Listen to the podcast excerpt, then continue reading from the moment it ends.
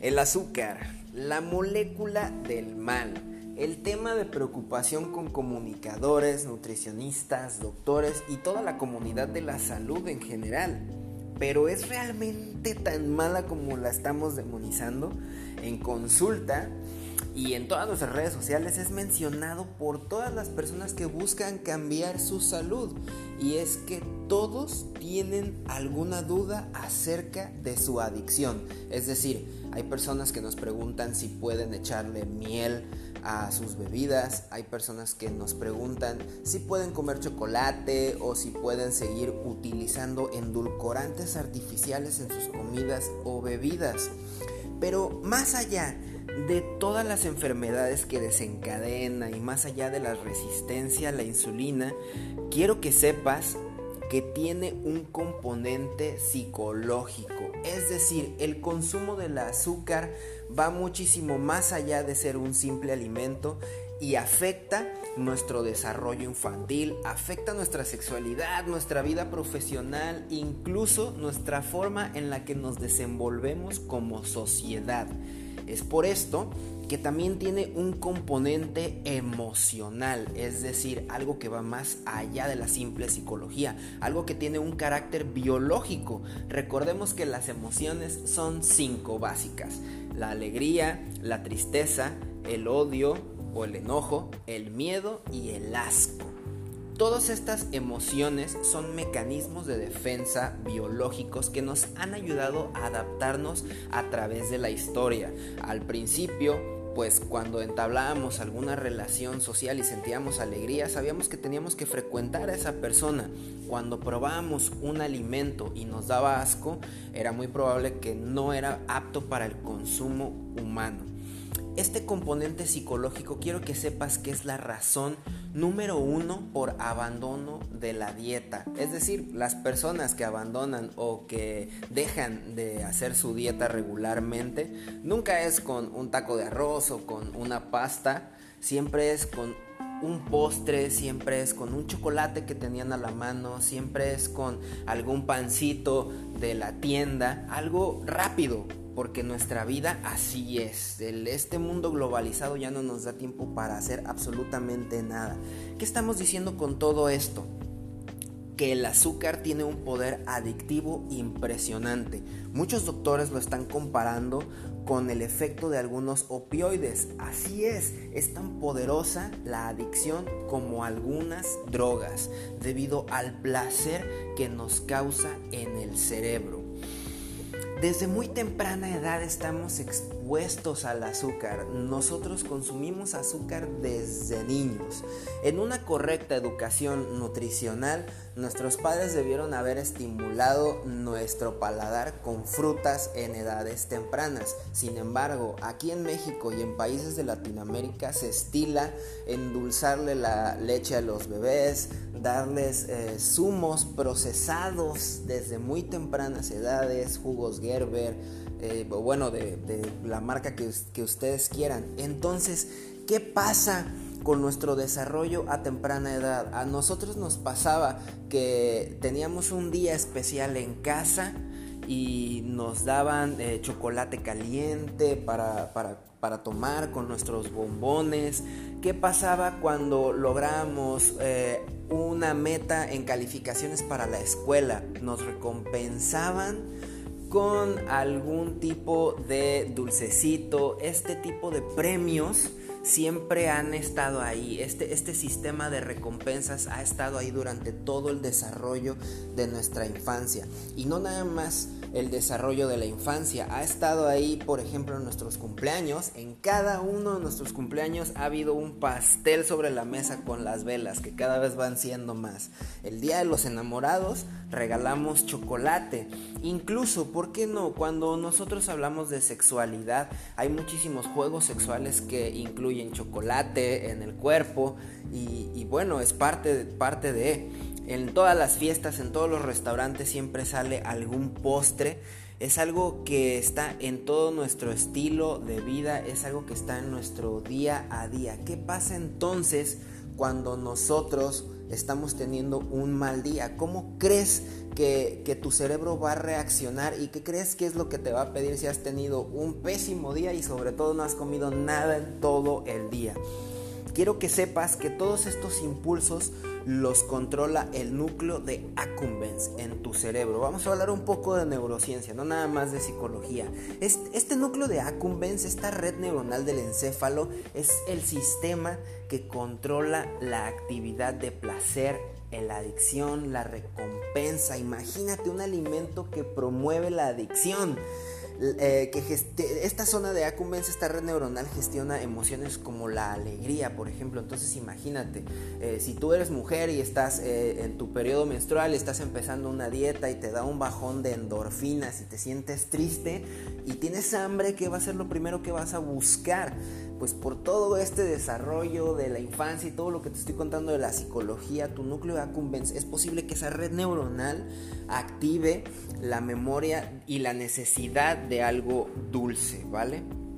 Recuerda que las emociones son viscerales, entonces, ¿qué pasa? No? Cuando nosotros nos sentimos enojados, nuestra respiración cambia, los latidos de nuestro corazón cambian, cada emoción es diferente en el cuerpo. Entonces, esto de renunciar a la dieta es un poder superior a nosotros, ¿sale?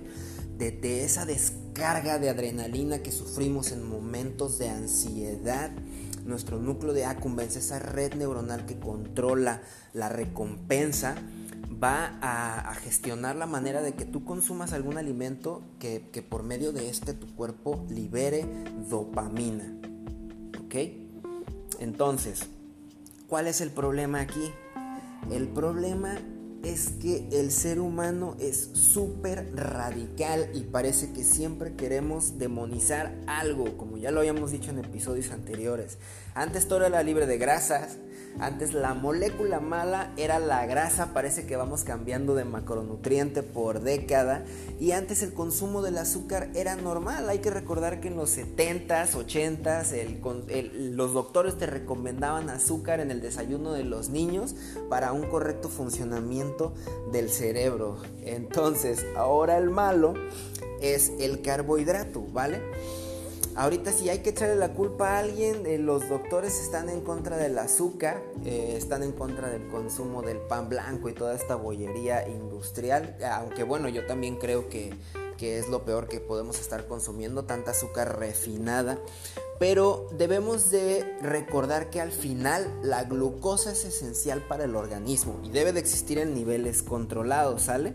Vamos a explicar un poquito qué es esto, ¿vale? Vamos a recordar un poquito qué es la glucosa. Vamos a recordar que la glucosa es la molécula que se encuentra en diversos macronutrientes, en diversos índices. Esto no te lo estoy inventando yo, es una escala de valores que, creó el doctor y científico David Jenkins en los años 80, en donde agarró eh, una particular parte de la población, la puso en un laboratorio y empezó a, checar, a checar los niveles de absorción, la velocidad con la que, con la que se absorbían estos, estos carbohidratos y la elevación que representaban glucosa en el plasma sanguíneo. A partir de esto, él categorizó los carbohidratos como alto índice glucémico, en donde tenemos al pan blanco, el azúcar, todos los alimentos procesados están en un índice glucémico alto. En medio índice glucémico tenemos a pseudocereales como la avena, la quinoa, el amaranto, algunas frutas y legumbres. Y los eh, carbohidratos de bajo índice glucémico pues son las verduras, las hortalizas, todas estas hojas verdes. Quiero que sepas, así como escuchaste que esta investigación se elaboró, esta escala de valores se elaboró en los años 80, quiero que sepas que está normalizada, o sea, quiere decir, él no ocupó diferentes grupos para ver cómo reaccionaban ante, ante un eh, estímulo. Él únicamente no incluyó, por ejemplo, lo que te quiero decir es que no incluyó, por ejemplo, deportistas y no eh, categorizó terrenos biológicos, está normalizada, no es un valor absoluto. Utilizó un laboratorio y no incluye muchos factores, lo cual quiere decir que si tú tienes un nivel de masa muscular superior, tu, la carga glucémica que va a representar en tu organismo va a ser mucho menor a una persona sedentaria que sufre de problemas de obesidad, que tiene por ahí resistencia a la insulina, que sus receptores de la insulina no están funcionando muy bien y que no tiene ningún tipo de actividad física, ¿vale? Oye, ahora que lo mencionas, ¿qué está pasando con la insulina, Felipe? ¿Vale? Vamos a explicar cómo funciona el carbohidrato en nuestro organismo. Cuando tú empiezas a comer carbohidratos, el carbohidrato suelta las moléculas de glucosa en tu intestino y a través de tu intestino van a llegar a la sangre. Mientras mayor tiempo estén elevados en el plasma sanguíneo, eh, tu páncreas va a estar generando y liberando insulina, que lo va a transportar a las células, ya es cuando lo vuelve energía, esta famosa ATP de la que hemos hablado, a través de los receptores a la insulina, ¿sale? De aquí y del consumo y del abuso del azúcar refinada, tú vas a estar ante una constante exposición a picos de insulina. O sea, tus niveles de insulina se van a elevar a, puntos poco saludables, ¿vale? Y ahí se va a crear la resistencia a la insulina.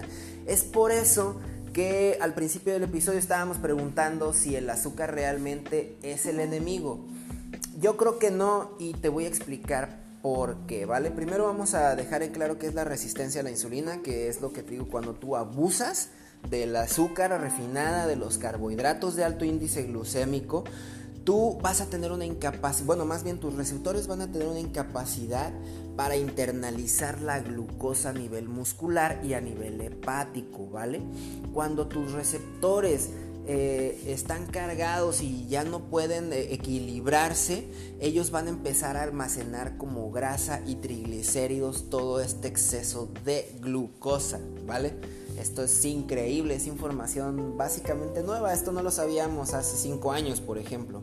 Te estoy diciendo que mientras más azúcar procesada ingieras, más insulina va a estar generando tu páncreas. No le vas a dar descanso a, todo tu metabolismo, no vas a tener homeostasis. Y, y bueno, es por esto que yo creo que el azúcar no es el villano, yo soy un fiel creyente de que el balance es la clave de la vida en todos los sentidos, ¿vale? Yo creo que no pasa absolutamente nada. Si eres una persona eh, que goza de salud integral y estás empezando un plan alimenticio, yo creo que no tiene nada de malo que tú tengas un cheat day y que sigas consumiendo los alimentos que a ti te gustan.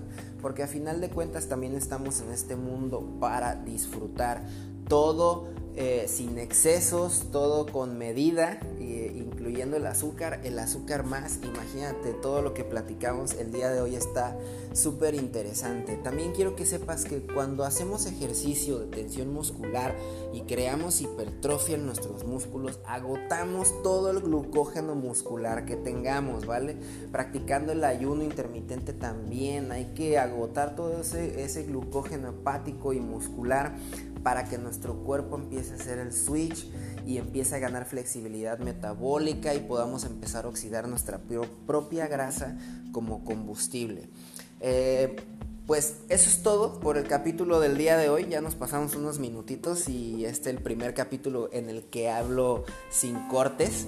Quiero agradecer muchísimo a todas las personas que siguen visitando este portal en diferentes países. Quiero agradecer a Estados Unidos, quiero agradecer a España, obviamente a mis paisanos mexicanos. Espero que toda esta información les esté sirviendo muchísimo.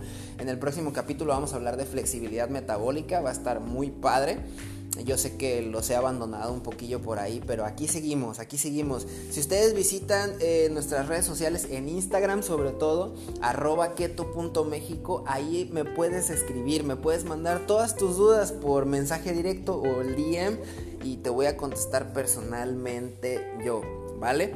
Les mando un abrazote, muchísimas gracias a todos, a Dios, a mi mamá, a mi pareja, a, todos. Gracias, gracias, gracias, gracias chicos. Bye.